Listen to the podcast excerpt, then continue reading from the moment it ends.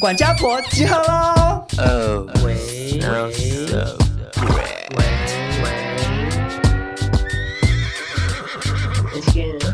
少中印象录不累，每集都要听一遍，钱包拿来气斗内，两个漂亮小鸟 gay，新时代的都市女生，琐碎故事听得吃，谁敢跟我大小声？谁敢跟我大小声？Podcast 的比比登，谁敢跟我大小声？Podcast 的比比登，谁敢跟我大小声？欢迎收听少中印象，你们耳机里的好朋友。现实生活中不是，谢谢。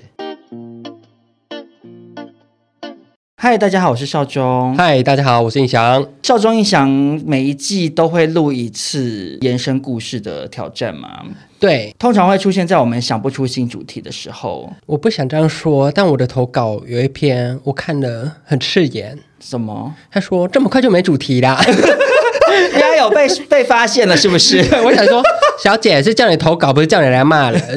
可是，可是我在这边要提出了一个辩解。我们今天旧瓶装新酒，延伸故事的这个单元呢，我们变换了个新玩法。对，首先要谢谢欧娜王映文女士。为什么呢？我有点好奇，为什么是她提供这个玩法给我们？因为我之前听她的紫砂欧娜，然后发现她有录这个单元。嗯，我想说，哎。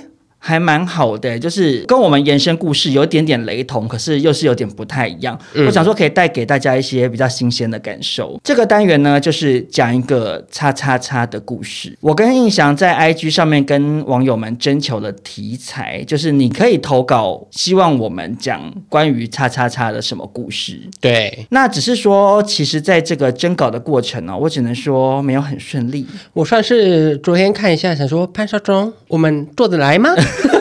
因为有一些网友，我不太确定是搞错意思还是怎样，就是我想说是不是要整我们？而且我昨天看你现实动态，我真的笑出来。他说：“请讲只有一个睾丸的故事。”对，我想说啊，我就只有两颗睾丸，我你到底要我怎么讲只有一颗睾丸的故事？因为我看欧娜那一集，她的投稿都算正常，就题目是例如说讲一个、呃、可能印象的故事，嗯、例如这样子，比较生活化一点。对，结果我我们好多投稿都好古怪哦，会不会是因为我们两个一直以来都以离奇故事主持人，或者是网友可能对我们有过多的期待，想说再怎么奇怪的题目，少中印象都讲得出来。说不定少中真的只有一颗搞完了。想说猜猜看，没有没有，少中有两颗，而且我跟印翔也没有会延伸成那样。对，好，那首先呢，就由印翔来接受这个挑战。怎么这么突然？请问你的题目是？我的第一个题目是关于奇葩老师的故事。奇葩老师是谁？不是弹奇葩的，那是哎，那叫什么？那是琵琶，琵琶。他的意思是说，你人生中遇过比较奇葩的老师的故事。对对对，怎样？你又像我想笑，我发音不标准是不是？我没有啊，我我可是有听 听这一期的娱乐百分百。不是，是欧娜，是欧娜。我我个人是已经渐渐习惯了。我只能跟王一文说，发音不标准这件事情，你还排在我下面。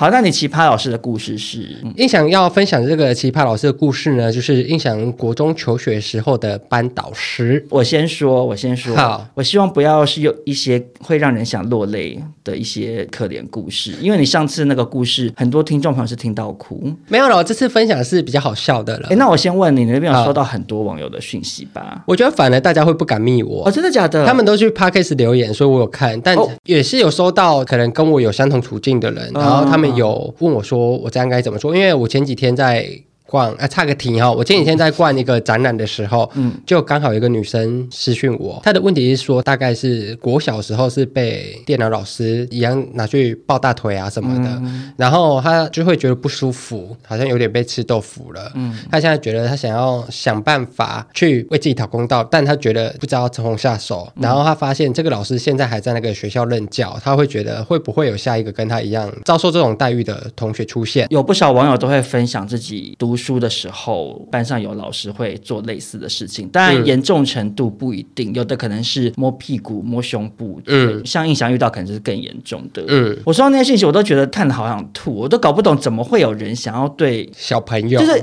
应该是讲说，不管怎样性侵或者是性骚扰，当然都是错的，可是。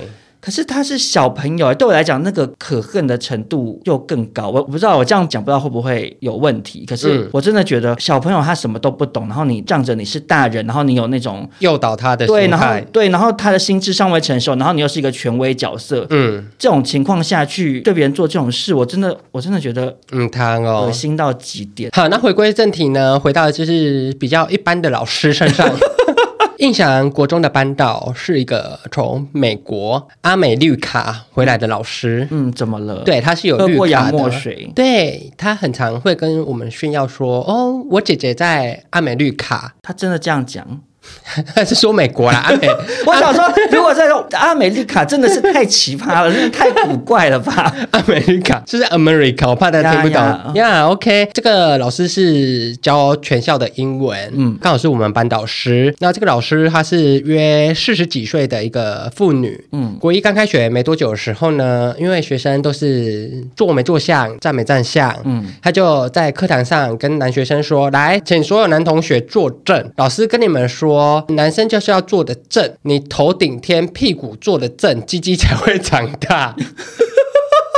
怎么那么怪？他真的好奇怪，而且他第一堂课也跟女生说，就是现在大家青春期想要偷尝禁果，但老师跟你说，就是忍到十八岁之后才可以跟另外一半发生性行为。嗯，那性行为真的很舒服。欸而且她有分享说，她跟她的老公在那方面的时候，她觉得那个爽的感觉是从脊椎这样麻麻麻到头顶上。我只能说，不愧是喝过洋墨水耶！我只能说，我记得真清楚，作风非常的洋派了。对，非常的洋派。但我个人是被吓傻，因为我们是在乡下的公立国中。嗯，老师虽然这么开放，但他骂人的时候非常的可怕。因为国中会有很多的妹妹们情窦初开，想跟学长写信传情，然后。然后呢，升旗典礼集合的时候，嗯，老师就会回去翻每一个人的包包跟柜子。哎呀，好变态哦！升旗结束之后，回到教室才会发现，哦，刚刚有大地震。那些女学生就开始很担心，嗯、因为书包的情书全部被老师拿走了。好变态哦！超变态！而且他会在英文课的时候把那个女学生叫出来，然后在全班面前骂她公车。他自己大肆宣扬性生活的那个爽度，我还以为他是一个就是很开放的人，结果他对自己开放，然后不准别人开放，然后他就是会当众打女生巴掌什么的，啊、超级可怕。可是其实那些情书应该也就只是一些童言童语吧？对，就可能说学长我真的很喜欢你之类的，然后折成那种爱心的信封，这不是很正常的事吗？他可能就觉得女生就是要十八岁，还 是他的坎是十八岁之后？他十八岁之后你要三点全露在路上走都 OK，对，十八岁之前不行。对，哎，我真的觉得很多变态老师都是在国中这个阶段呢。国小的老师好像通常还都是蛮蛮好相处。对，然后高中老师通常就是会跟学生有一点距离了，然后就是我就是把我课上好，然后下课他就走了。对对对，嗯，对。这国中老师都是最变态的。你有遇过什么国中老师很变态的吗？我国中遇到超多老师，长大之后回想都觉得很有问题啊。怎样？就比如说，我以前有分享过我们的生物老师，嗯，就是他整个人不论是长相还有身形都比较偏向丑用的感觉，嗯，他的特点就是会很爱在课堂上咆哮，以及就是拿藤条抽打学生，非常的凶，所以全班的人都非常怕他。你在生物课看那个显微镜啊，嗯，姿势不够正确或是乱聊天，他就会从后面拍你后脑勺，啊，眼睛就会度到那个显微镜的镜头。对，然后而且他跟你刚刚那个老师一样，就是喜欢对一些比较漂亮的女生吗？对，会进行荡妇羞辱。哎，真的，对，因为我们老师也是荡妇羞辱我很喜欢的那个女同学。嗯，她算是那时候算是小班花。嗯，我不想这样说，但她男朋友真的换的很快。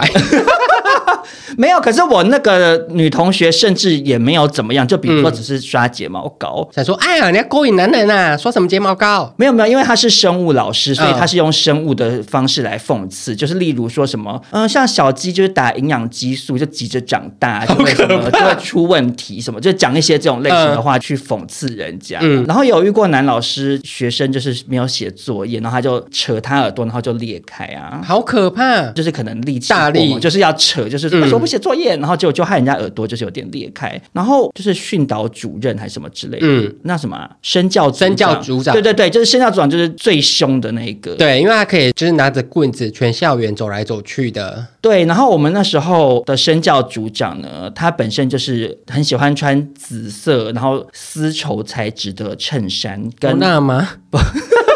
不是欧娜的那种粉紫，它是很正的那种紫色，然后手背在后面拿一串佛珠这样。哎，身教组长真的很爱拿佛珠哎，因为我们国中身教组组长也是有拿佛珠。我告诉你们为什么？因为他们就是佛口蛇心，他们就是打太多学生了，他们要念经，然后消灭自己的罪恶感。嗯，我跟同学都偷偷加紫山龙王啊，就想说他看起来很可怕。你讲快点，我看就想说紫山欧娜，不是不是紫山龙王。好，我其实觉得国中蛮多老师都很变态，我都不知道。不知道为什么？我在猜会不会是因为国中生说实在的荷尔蒙特别旺盛，然后特别叛逆，所以更难管教。对，所以久而久之，那些老师就是觉得说，我要把你们管好，就只能到最后你已经对你已经忘了说，我我我身为一个长辈，我应该要循循善诱大家去走向正途。嗯，可是其实说实在，人就是健脾嘛。对对啊，你可能好好讲，很多人还是不听。久而久之，这些老师就其实自己心里可能也有点歪掉，就变成用那种很变态、很。暴力的方式去管控小孩，这样我只能说老师也是很辛苦，可是真的也很多变态老师，我是很不苟同啦。但我只能说，虽然老师管学生很辛苦，也被逼疯了，嗯、但他们同时也在逼疯学生。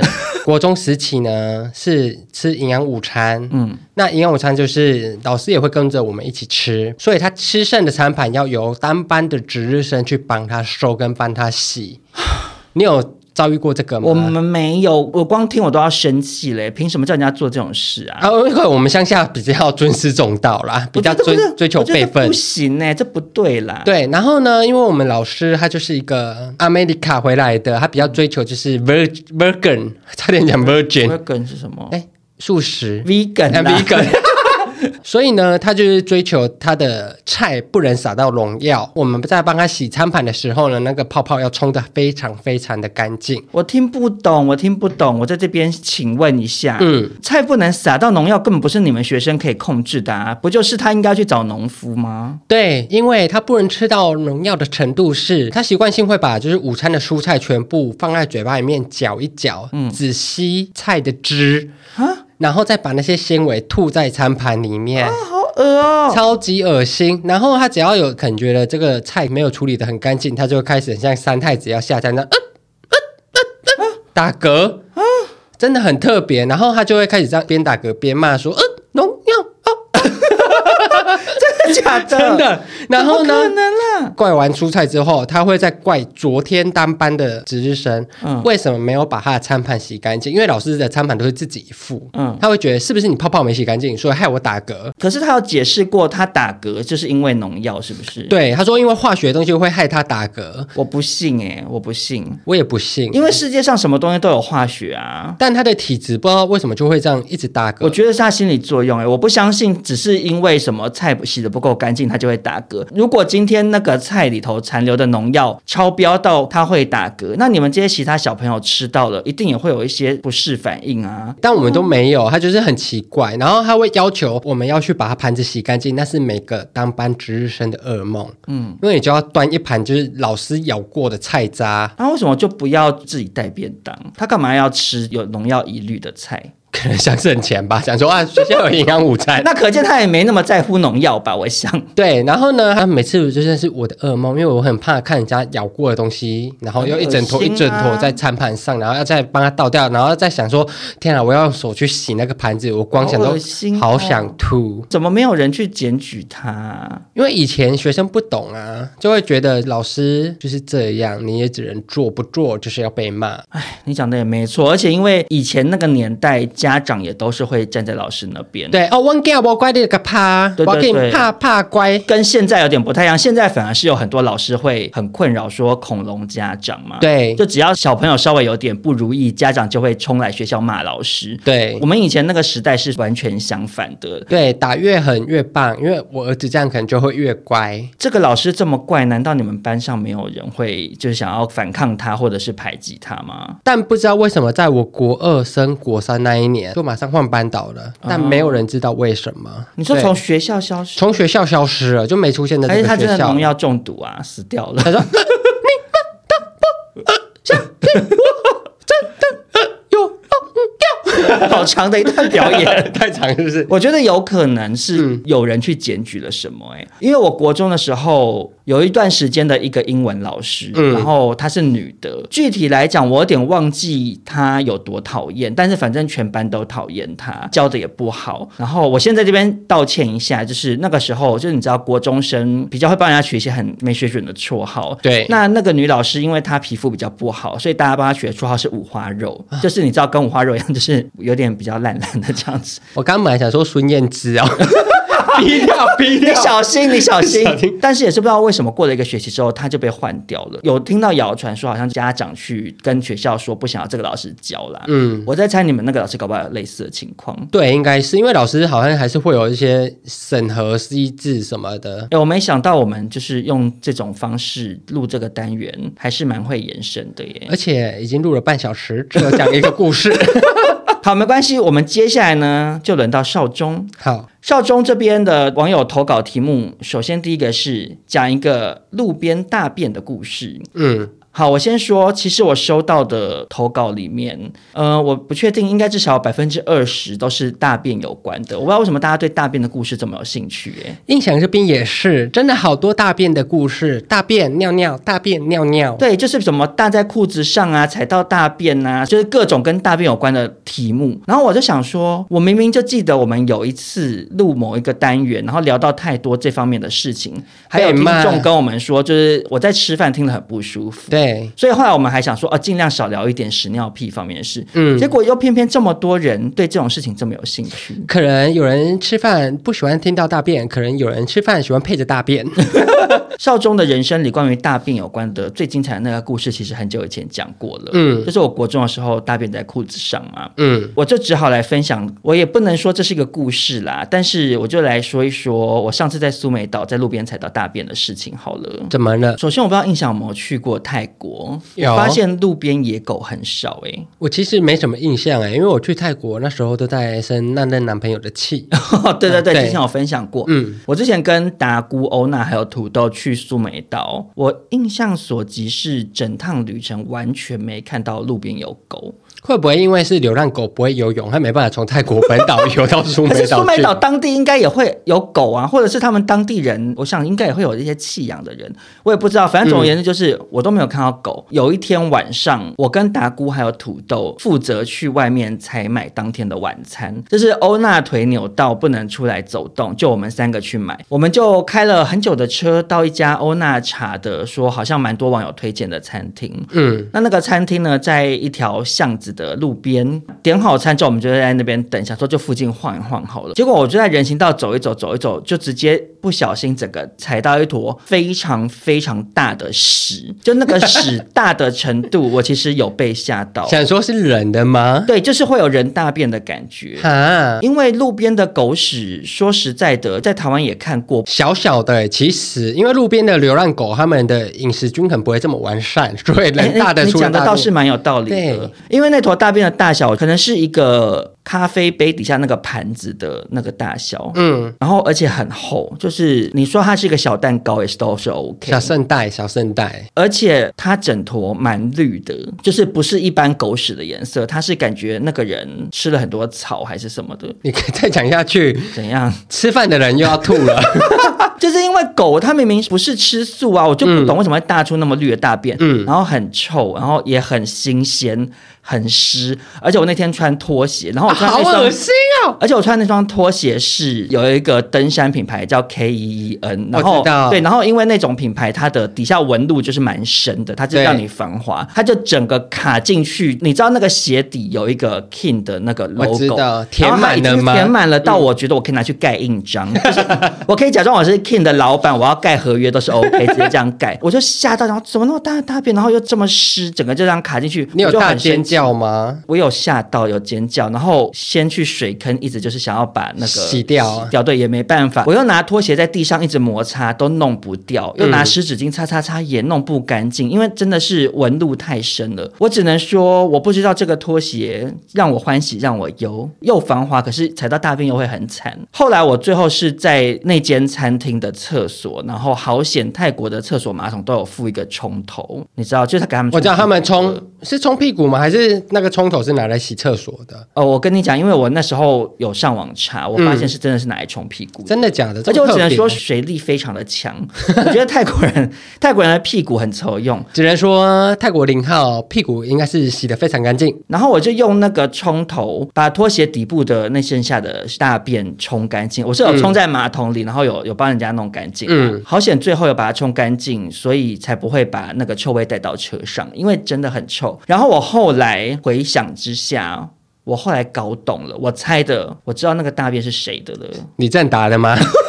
不是，我在猜哈，因为那坨大便是在一间店的门口，嗯、一间店是大麻店啊。泰国现在大麻合法化，所以他们路边有很多大麻店。然后你太嗨一下，对，嗯、可能我不知道是太嗨产生幻觉还是怎样，就在那个店门口人行道大了一坨这么大的屎。我只能说，让我那趟泰国之旅蒙上了一层阴影。那你在踩到大便的时候，其他人有帮助你吗？我蛮好奇的，因为通常只要踩到大便，大家会理。离那个人非常的远，我只能说好险有土豆在。那达姑呢？达姑就是一直笑跟一直拍影片吧，算是比较没水准一点这样。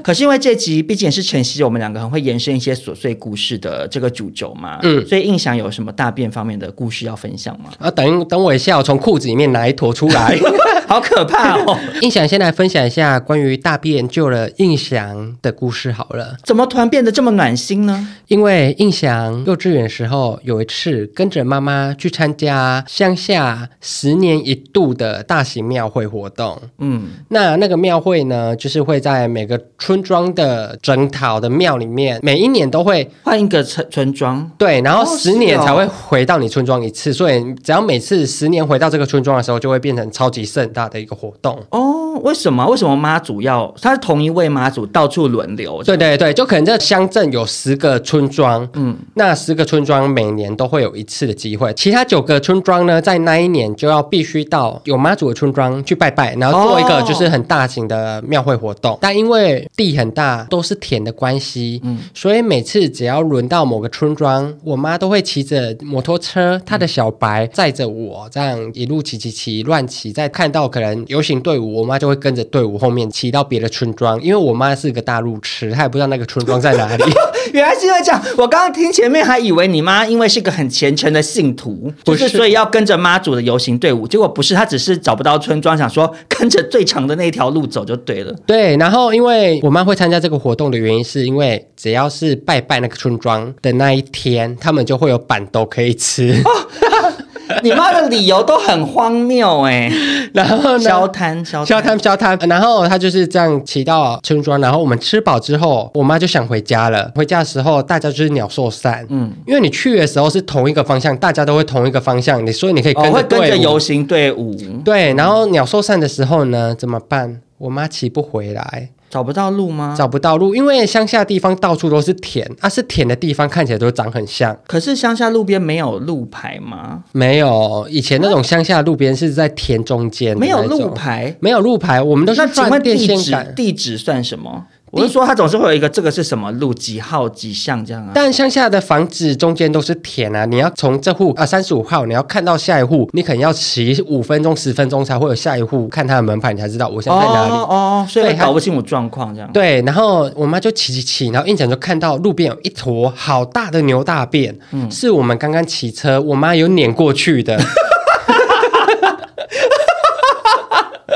我又跟我妈说：“妈妈，这里这里那个牛大便。”我妈说：“啊，丢了丢了，丢了。”然后我们就这样就顺顺利利的，就是循着牛大便被碾过的痕迹，然后骑到真正该回家的路上回家。那太感人了吧！我觉得那坨牛大便说不定是妈祖施神，妈祖派来保佑你们母子的耶。对因为妈祖很慈悲，对，妈祖不会计较陈妈妈只是来当板豆蟑螂。对，他想说没关系，都是我的信徒，我都保佑你们，让你们回。回家。对，有吃饱很好，那该回家了，我指引你上路。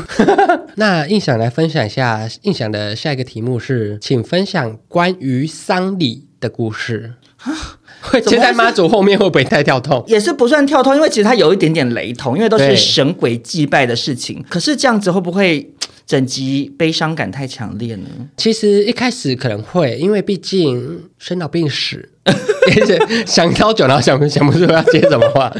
好，印象第一次经历的丧礼是我阿公的丧礼。嗯，那时候我已经当完兵了。嗯，然后那时候我在台北有个男朋友，跟那个人男朋友去看苏打绿的演唱会，我就提早从云林来住台北。然后我到台北的时候呢，我妈就跟我说：“哎，阿公就是住进加护病房了。”嗯，然后可能快不行了。然后我就跟我妈说：“哈啊，我要看演唱会。”那安呢呀？然后虽然我虽然很想看演唱会，但我就问我妈说：“哎，那你觉得我该回去吗？”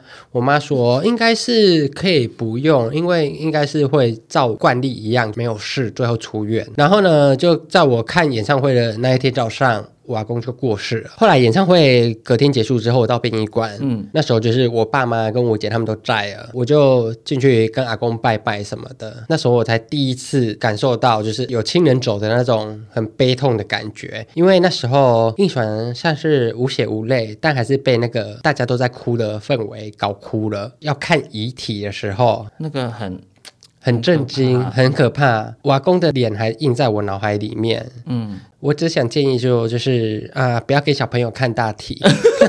说实在，瞻仰仪容到底是什么什么心态啊？瞻仰遗容的心态会不会是就是看他最后一面？我知道，我知道，可是我的意思也不是说不要瞻仰遗容，因为我懂那个是送最后一程的感觉。嗯，可是因为比如说以西方人的那种瞻仰遗容来讲，就是大家轮流排队走过去看嘛，放一朵花这样。对，那你可以不要看。可是以台湾的习俗来讲，他就是你知道轮流把长子到长孙什么什么媳妇啊什么什么轮流都要出来排一排这样。对，然后要进行很多流程，然后最后再走进去里面这样子。要围一圈看长辈，整个流程是小孩就非得要参加不可哎。对，因为你就会被 cue 到啊。如果你不参加，就是你不要去这个丧礼，就只能这样。因为连我是大人，我当初第一次看到是我阿妈过世，我那时候也是很震惊哎，嗯、就是想说哦。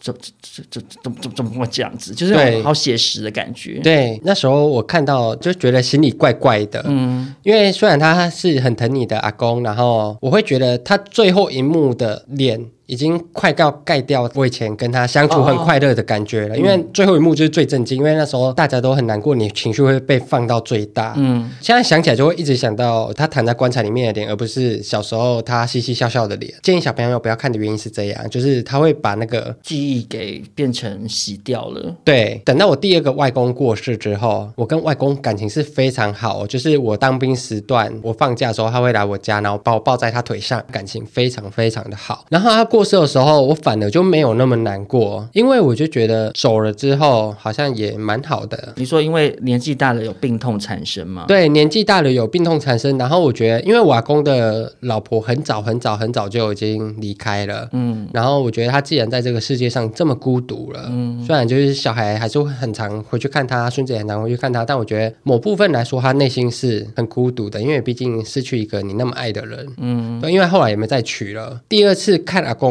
的时候，因为我阿公是三合院，他比较特别一点点，他就是摆在家里面的，是有冰柜在家里面的。Oh 好可怕，对我来说，对你来说很可怕，但那时候我反而没有那么可怕，欸，因为乡下的习俗是摆在家里面的，那你就一定得搭帐篷，大家会围在外面折纸莲花什么的，金元宝什么的，然后就有很多小朋友跟亲戚就坐在阿公的那个灵柩前面，嗯，就是一如往常花手机啊，吃饭什么嘻嘻笑笑，然后折纸莲花，然后大人可能有时候会聊一聊又哭了，然后哭了又笑，很日常，你知道吗？就跟那种在殡仪馆的那种形式很不一样。那那时候我就不觉得可怕了，我就觉得哦，阿公只是躺在那里。然后因为我妈是一个很注重习俗的人，我只要每次再回去那个地方，因为那是摆在冰箱里面就会摆很久，他们就看日子的。所以我只要再回去阿公家，我妈就说你要跟阿公打招呼，所以我就会进去跟阿公说阿公你等下贼哦什么的。你说那个遗体会一直摆，然后你回去他都还在那这样？对对对，他就要摆到就可以出，摆到就是好日子啊，可以火化的时候再。多久？应该快半个月哦，很久很久。那那个冰柜是什么冰柜？柜？它就是一个铁的形状，然后是有玻璃柜，嗯，就露出可以证件照那样。样对对对对。然后阿公就躺在那里，所以你就是要开那个玻璃窗跟他讲话。没有了，就是在外面跟他讲就好了。你说隔着玻璃？对对对对，就是有点像去户政事务所。对对对，哎呀，跟柜台的阿姨这样。可能那时候也是 coffee night 啊。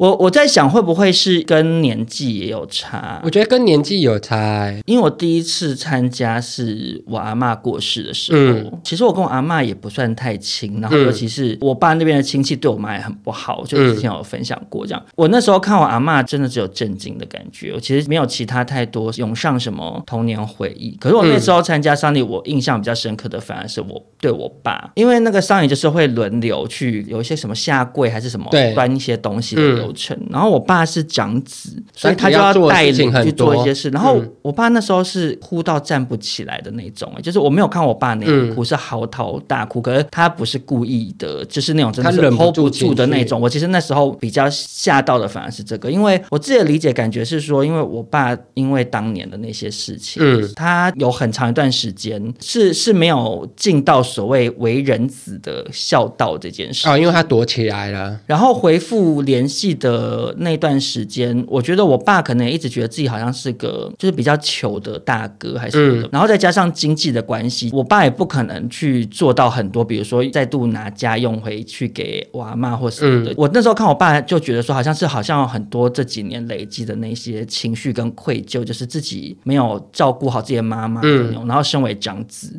所以他、那个、愧疚大哭。对对对，所以我那时候其实比较震惊的是这个，嗯，然后后后来我外婆过世的时候，我也其实已经年纪。蛮大了，然后我跟我外婆感情也比较好，嗯，可是我外婆是活到九十岁，所以喜丧。对，然后加上她那时候就是跌倒住在加护病房，好像可能那是一个礼拜吧，她都从来没有醒来过，嗯、然后就这样走了，所以其实对我来讲，她有点算是无病无痛的离开，所以就也蛮好的。然后我那一次参加丧礼，我反而也是比较在关注我妈的情绪，因为我妈的亲戚里面三个女儿，然后就只有我妈在台湾，她另外两个姐姐妹妹都住在国外，哥哥弟弟就是。你也知道，长辈们的男生通常比较不太会花时间顾爸爸妈妈。对，我外婆晚年基本上就是我妈在陪她，隔一段时间去陪她出去走走啊，嗯、或者是住院，就是我妈会一直住在医院。生活起居什么？对，嗯。然后我妈以前也有时候会跟我抱怨说，照顾我外婆，然后可是我外婆最疼的女儿不是她。对、嗯、我外我外婆都会跟乡下他老人讲说，我女儿住国外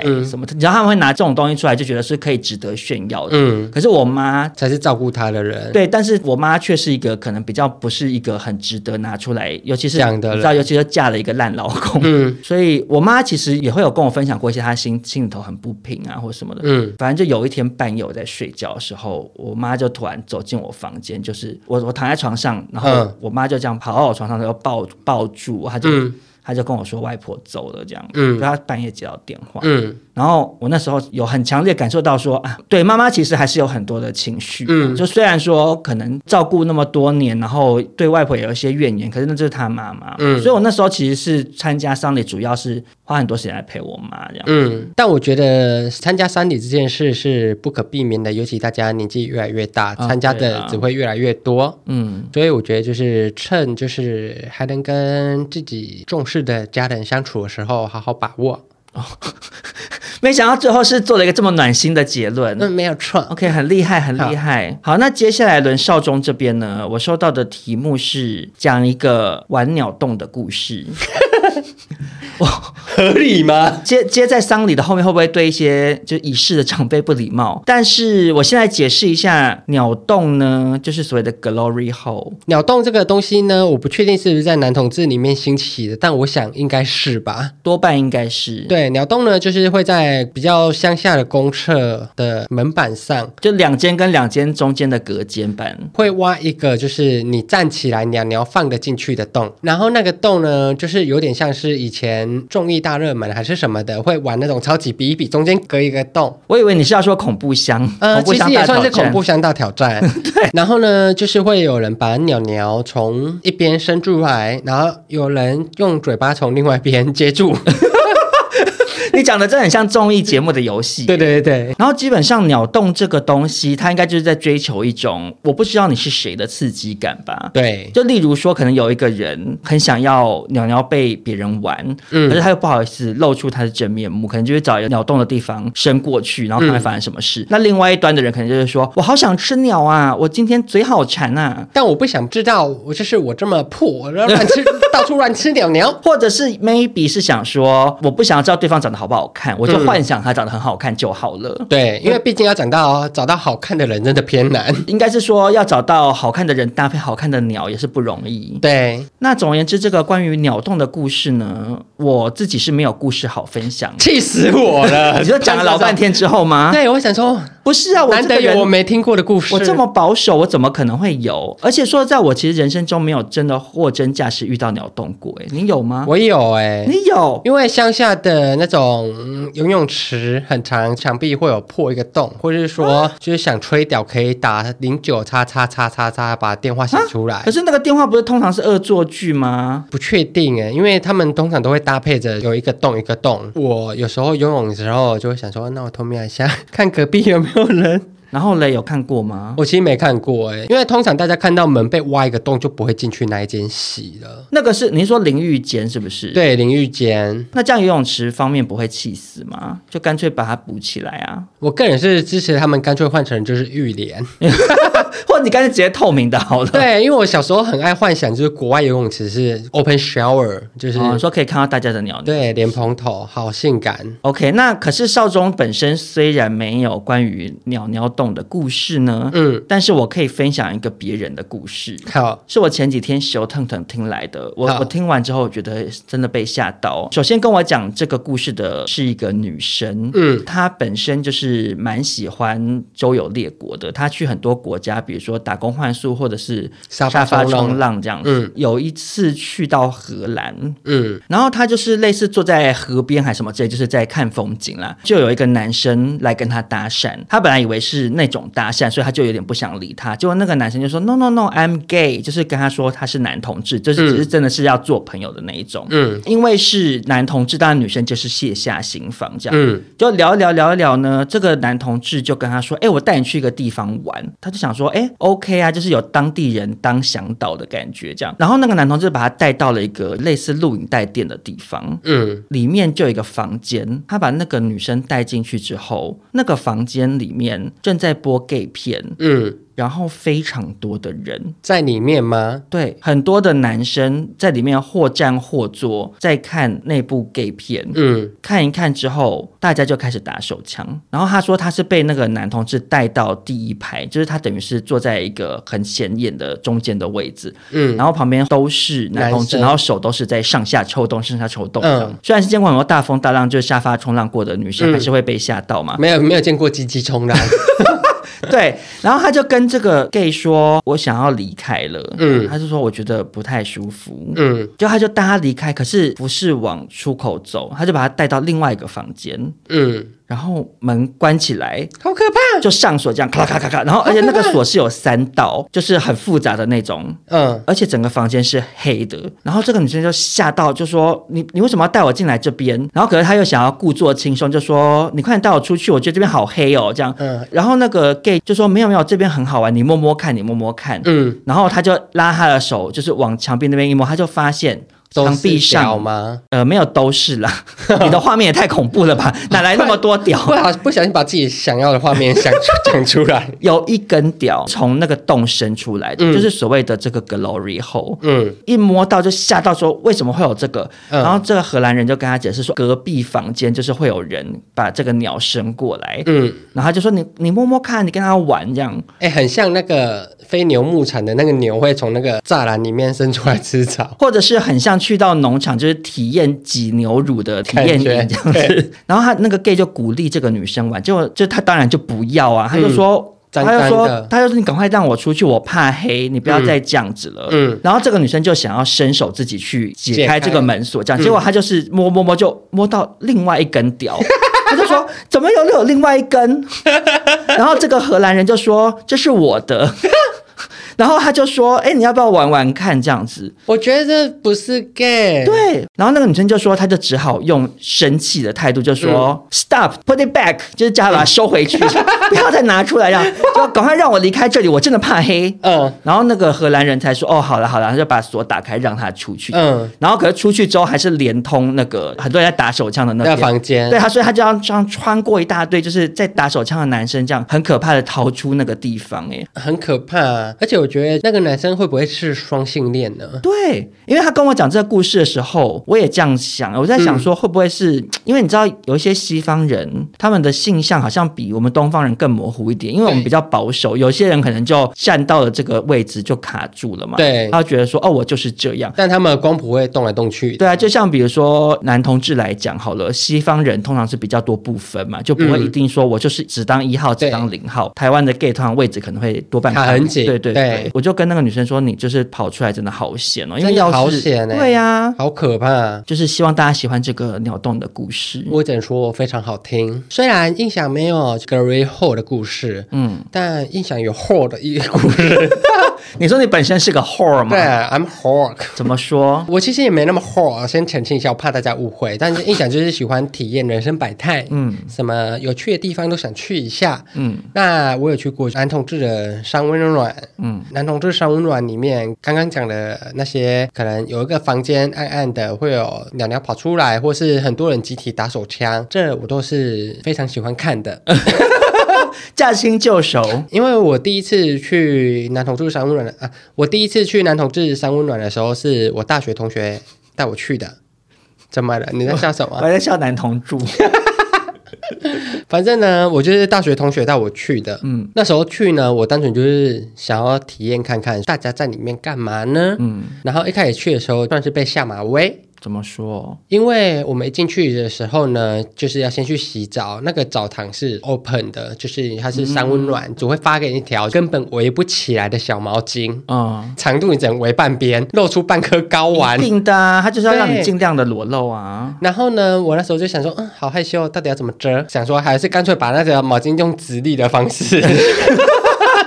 遮胸部跟第三点，花木兰嘞，对，因为它是一个住宅的地方，它就是会有分区。这里是洗澡的，那你可能要走到第一个是全黑的房间，你才会到第二个房间是有点亮亮的。啊啊，差别是什么？暗房就是很暗的，你眼睛没办法看到你在摸谁，或是有人突然摸你，你也不知道是谁。啊，亮房要干嘛？亮房就是休闲厅，然后是有电视在播 GV，然后会有很多沙发，然后会有人在沙发上做一些就清枪的动作啊什么的。哦，所以其实。其实是两个房间都可以做你想做的事情，呃，是只是说整栋都是。OK OK，投其所好，就是有点像是不同的游乐设施这样因为有些人想要被看，有些人不想被看，嗯、有些人就喜欢就是我看不到有人摸我的感觉。哦、了解。然后呢，我那时候刚到那个暗暗的房间的时候，我想说哦。我视力没有很好，我想要摸墙壁，摸着走，然后就一摸就摸到人，我就叫出来，我觉得 嗯有人，我学长说你安静一点，很大声，因为里面只有那种，但突然有一个人牺牲，别人都软掉哎，就是乖乖站在角落，然后等我眼睛适应黑暗一点，嗯，才发现。哇，里面人满为患，就是你要借过，就是会 K 到别人身体那样。我就这样到了第二个亮亮的房间，然后才发现很多人会喜欢被看，所以他们就选择会在第二个房间做一些就是可能色情的事情，色情的事情。嗯，然后还会有那种小房间跟大通铺，嗯、大通铺就是可以在上面干嘛干嘛，可是旁边会有人躺着睡觉，因为有些人进去就是可能他想玩到累了，玩到累了，他就在里面睡一下，很特别，好另类哦，真的很另类。怎么不出去外面睡啊？这样子哪睡得好啊？他可能想说，我就睡一下，然后有有有人摸我，把我摸醒，我再继续。好可怕哦！然后呢，还有那种小房间是它可以关门，嗯，但它会有一个镜子在上面反射，所以我在外面可以看见房间的那个镜子，他们里面在干嘛？哦，很特别，很特别的，很时髦哎，真的哎。然后，但我个人是比较偏向，就是我喜欢看，但我不喜欢人家碰我。嗯，你只是想要去开开眼界这样。对，但是不入虎穴焉得虎子。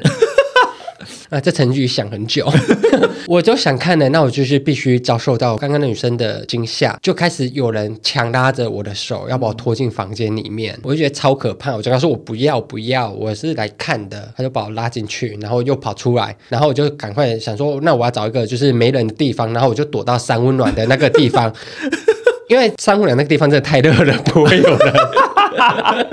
然后呢，就有另外一个帅帅的大哥，他可能大概四十几岁，那时候我年纪很小，我二十几而已。他就进来跟我说：“弟弟啊，你怎么会来这种地方？好像以这种同志老鸟的姿态说啊，这我很熟，我罩你啊。”嗯，然后聊聊呢，他就说：“好啦，年轻哈，可以多玩，但注意安全呐。”然后就把我就是抱过去，然后亲我的额头。哦，我想说，我感觉蛮浪漫的，浪漫哦，要晕船了。然后，呢，我就想说，好，那就是到这里，这是我能做的极限了。哦、我就没有跟他继续，但他蛮帅的，我现在好像后悔。你以前这么保守哦？其实我现在也是这么保守。我其实也很久没去，我这辈子去过两次，但我两次真的鸟鸟硬起来都没有。我觉得我老了会变成就是欧美剧片会有老人花钱请年轻人出来给他看的那种老人。你说你只是单纯太爱看东看西？对，我太爱看东看西，因为我是觉得我是带着艺术的眼光看待这一切。因为其实很多我爱看的那种很小众的电影，他们会拍很多就是男同志三温暖里面的剧情。对，然后我就会觉得，嗯，我好像在看电影。我觉得这些色彩、这朦胧跟人性真的是非常的棒啊！我觉得你好会帮自己找下台阶哦，哦拜托。哎、欸，可是我懂你的感觉。我之前也去过一次，嗯，我是在曼谷的时候去的。嗯、我活到三十几岁才去三温暖。我潘某人保守了一辈子，真的。我到三十几岁才想说，我要活出一个不一样的自我。染头发、打耳洞、刺青。然后那时候是跟一个朋友一起去曼谷，我就事先询问了去过的朋友说，哎、欸，那个三温暖就是有没有推荐哪一家？因为我就想说，我一定要去看一看。嗯，到了那一家，你进去之后，他一样也是会。先有置物柜啊什么什么的，然后你就是会换装，对，脱一脱，然后就只能穿内裤，嗯，再进去。它就是一个吧台区，嗯，然后你在那边就可以点一些饮料喝，大家特别。对，然后大家就是在那边就是可能有人在聊天，像是 gay 吧那样，对，有一点点像，可是没有播就是韩团音乐什么的，嗯，那一层它就同时会有一些什么淋浴区啊、厕所啊什么，就是会有一些不同的区块，嗯，然后大家就在那边晃啊晃，可是基本上都聚集在吧台区在等，等什么？等到时间一到，旁边的那个墙壁会有一扇门打开，打开之后是一个通往地下室的楼梯。嗯然后大家就全部站起来往那个门走，门口会站着一个服务生，他手上拿着一个塑胶袋，嗯、你可以从里面拿保险套跟润滑液啊。然后他会要求大家要把内裤脱掉，就是他要求说你一定要是全裸状态才可以下去。嗯，我跟我朋友就跟着大家这样，就脱掉内裤到楼下。嗯，然后下去之后底下也是很暗很暗，他没有到完全伸手不见五指，但是基本上你看不太清楚谁是谁。嗯，看不太到长相，非常非常的暗。然后它里面就是会有一些男生已经在里面了，然后他们手上会别一个反光的徽章，是店员吗？不是，他是你他们请来，你可以跟他做爱的人，嗯，安排好的，嗯，因为他可能以防就有些人去了没有找到对象或什么，他就有些、嗯、好善良的 NPC 哦，对对对，类似。找不到人家吹屌吗？然后要选是否是哈，请开我的。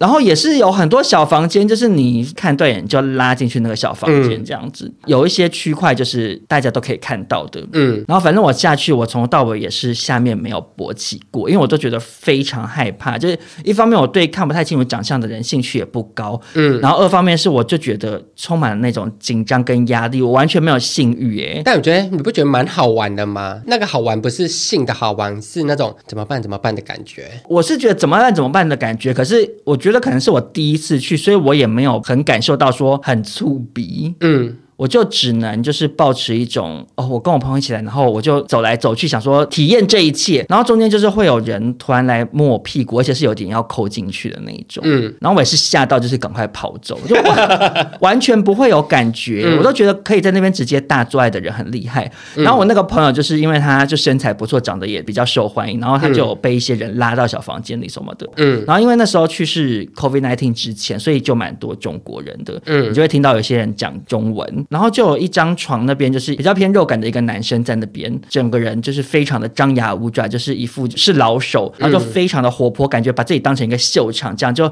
还很大声的说：“有一吗？这里有一吗？怎么都是零号啊？怎么 就在那边很大声的就是讲话这样？嗯、我就觉得还蛮有趣的啦。可是我其实去完之后，心情就是说，哦，好，给我体验过了，嗯、就是对我来讲那件事情好像压力还是太大。嗯，所以如果在收听的听众朋友本身没去过，想要探险看看，我是觉得可以啦，但是就是要小心保护自己，因为你真的不知道你在那边遇到的人，他过去的就是性经验是怎么样。好，印象接下来要来分享一个关于考驾照的故事。你今天选的都蛮平淡的耶，因为反而显得我选的题目都偏低级。我先前选了大便，然后接下来又是鸟洞，嗯、结果你都是一些很知性的。毕竟今天有时间做脚本，那我就是好好营造的人设。印象住在乡下，我四年级的时候，我爸就训练我骑摩托车了。哎，好像都会这样子哎。国小四年级，很多乡下好像很小小朋友就会骑摩托车哎，因为到处都是田，你要撞到人也是有点困难。可是你可能会骑到田里头摔死吧？因为乡下路很大条哦。但就是虽然我爸会让我骑，但他会坐在我后面哦，他不会让我单独就是骑出去找朋友这样，因为这样真的很危险。因为我国中有人就是因为这样然后拜拜的。嗯，然后我爸想要提早让我进行一些男生该做的工作，嗯、就是骑车啊、开车啊。结果适得其反。嗯，印象现在最喜欢做 Uber，最喜欢叫达姑让你的司机。对，等到我大概高中，我爸就又在未雨绸缪了。嗯，他说：“哦，接下来要考汽车驾照了。”他叫我先去申请实习驾照，因为我爸以前是教练场的司机。你爸到底要做过多少工作啊？但也做不长啊。你这是动不动就爆出你爸又做了什么工作？你会不会下一次跟我说你爸其实是？什么 FBI 的特务之类的？应该是不可能，他偏笨。因为我上学家里离学校很远，我是必须由我爸载着我到公车站，然后我再坐公车到学校。嗯，从家里到公车站这段距离大概开车要大概十五分钟至二十分钟，蛮久的。然后我爸就是让我开，等到快市区的时候，他就叫我下车，然后换他开。所以实习驾照的意思是说，证明说我现在正在学开车哦。所以被警察临检到，你就不算无照驾驶，是这个意思吗？其实我有点忘记了，但实习驾照用处是用在于就有些人要去考驾照，可能要上驾训班。嗯，但如果你不上驾训班的话，你可以领实习驾照。然后呢，我就领了实习驾照。那时候就跟我同学，那我那个同学呢，他是一个乡下长大的小孩，他大概高中的时候就会开货车了，嗯、到处拍拍照，就一起相约去考驾照。然后笔试也过了，等到入试的时候，印象没有停过路肩停车跟 S 弯道，还有倒车入库。你爸没教哦？我爸只教我开直线，怎么会这样子？然后就教我，爸不是不是驾训班教练吗？对，他就觉得哦，我有教过你怎么开车的，那接下来就是你自己摸索。然后我爸又是一个对我很严格的人，他就说你十八岁那个考驾照，那赶快去考，不要再拖了。嗯，我要看到你拿到驾照。然后考的时候我真的好紧张，我脚一直抖抖到没办法踩刹车。然后教练说你先不要紧张，你这样我也很害怕。然后莫名其妙，我就这样误打误撞，我路肩停车一次过，倒车入库也一次过哦，吓一跳，怎么那么厉害？然后到 H 弯道的时候，哦，就直接给他开上去那个安全岛上面。那时候警铃都大响，哔哔哔哔哔哔哔哔哔。然后我想说，嗯，我一关没过，应该还好吧？我要继续开。然后教练很生气，说下车。那时候我还很生气，我想，嗯，我觉得只想一次，为什么没有过？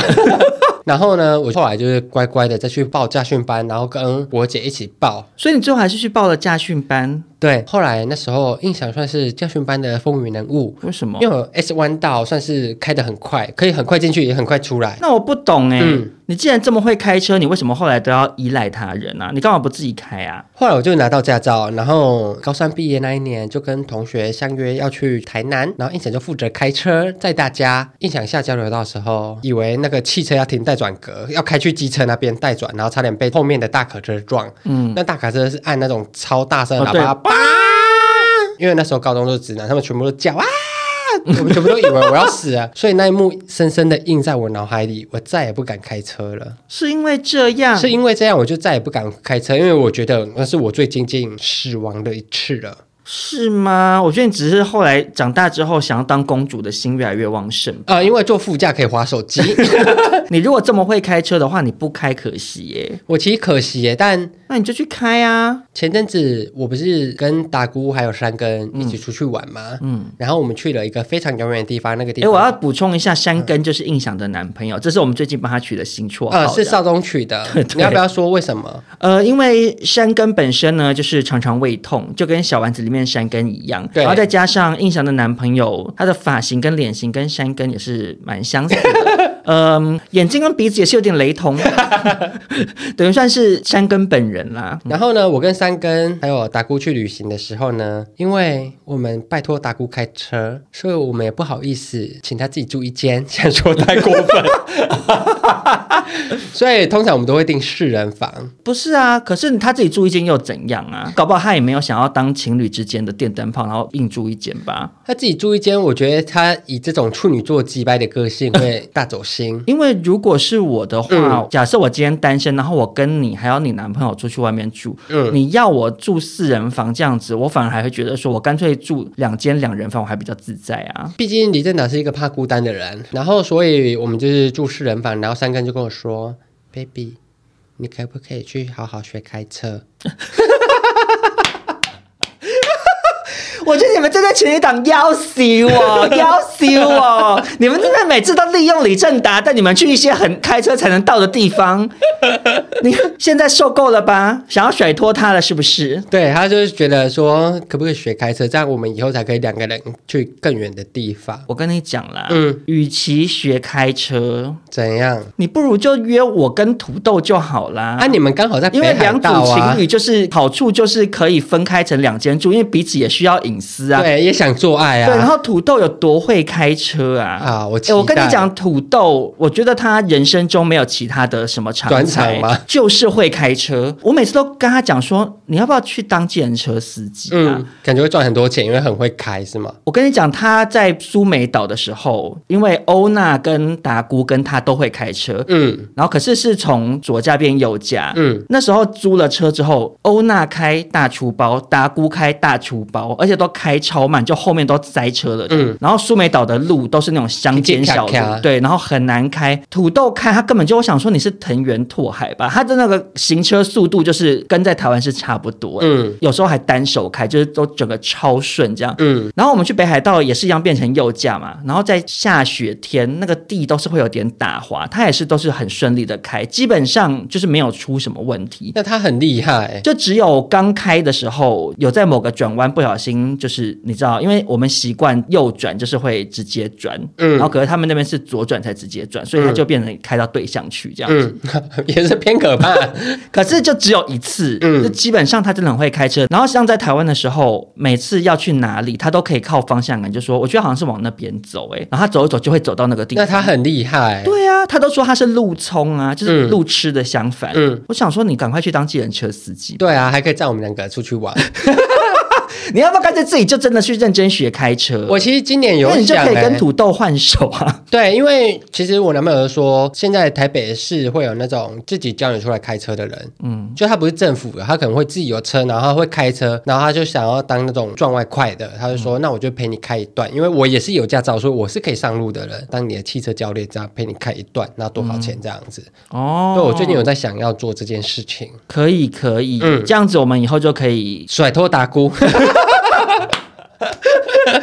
好啊，那今天少中印象的讲一个叉叉叉的故事呢，就到这边。我不得不说，我们两个延伸的功力是不是与日俱增呢？我算是吓一跳，没想到这么是顺利呀、啊。对，因为我们两个其实本来是各准备了五个题目，嗯，想说怕会延伸不下去，结果没有想到印象讲了三个，我这边讲了两个，我本来还想要讲第三个，我们现在已经录到太长了，没办法。嗯、呃，我可以先跟大家说，我其实这边准备的最后一个投稿的题目是讲一个原本想带进棺材的故事。哦怎么好像很好听啊？可是我想说，真的是太长了，嗯、有机会我再跟大家分享好了。好，但我觉得今天故事非常充实，也非常好听。对啊，我们两个算是都有承接对方的题目，自己也都有做一些分享，而且今天这集算是有笑有泪。所以如果大家喜欢这样的新单元呢，欢迎分享给你们周边的朋友，然后别忘了再来给少中印象五星好评。没有错，那我们就下周见喽，拜拜，拜拜。